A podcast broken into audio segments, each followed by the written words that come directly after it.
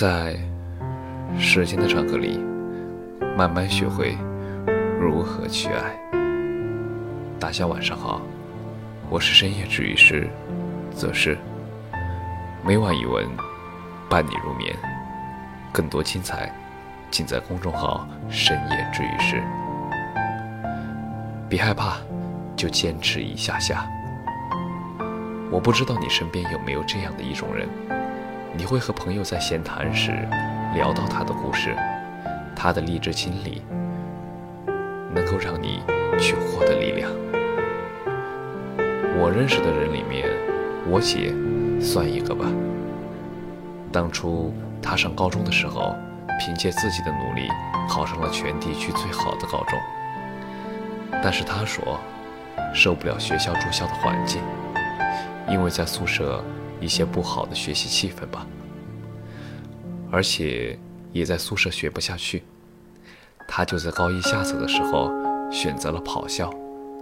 当时我们家的家庭条件还不是很好，父母都在奔波赚钱，他一个人骑着自行车，每天从学校到家里来回跑，整整八公里。坚持了两年，就是为了在家里能够多学习一点。他属于那种一种死磕的人。他英语不好，我妈妈劝他报一个补习班。一看，几十块钱一个小时。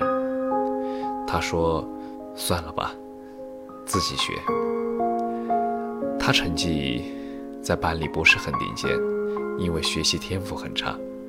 他就每天用更多的时间来弥补，经常半夜看见他还在学习，头发呢，当时也是一把一把的掉，身体也不是很好吧，嘴唇总是没有血色。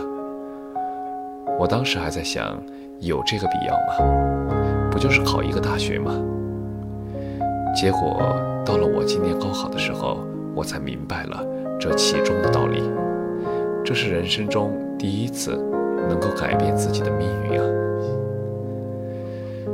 当时他的政治老师不是很喜欢他，而且他会因为跑校有时候迟到，政治老师就一直针对他，上课必点他名，答不出来就站着上课。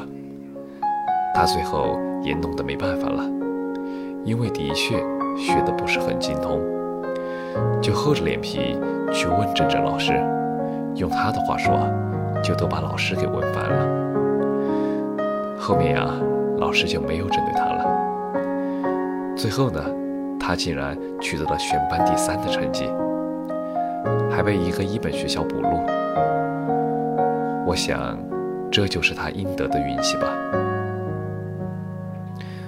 之前我一个高中同学也是属于这种性子。他的一座座右铭，让我很有感触。十年如一日，不忘初心。当一个人真正为了自己的理想而奋斗的时候，是没有什么可以阻碍你的，因为你知道，困难是有的，但方法更多。加油！感谢你的收听，晚安。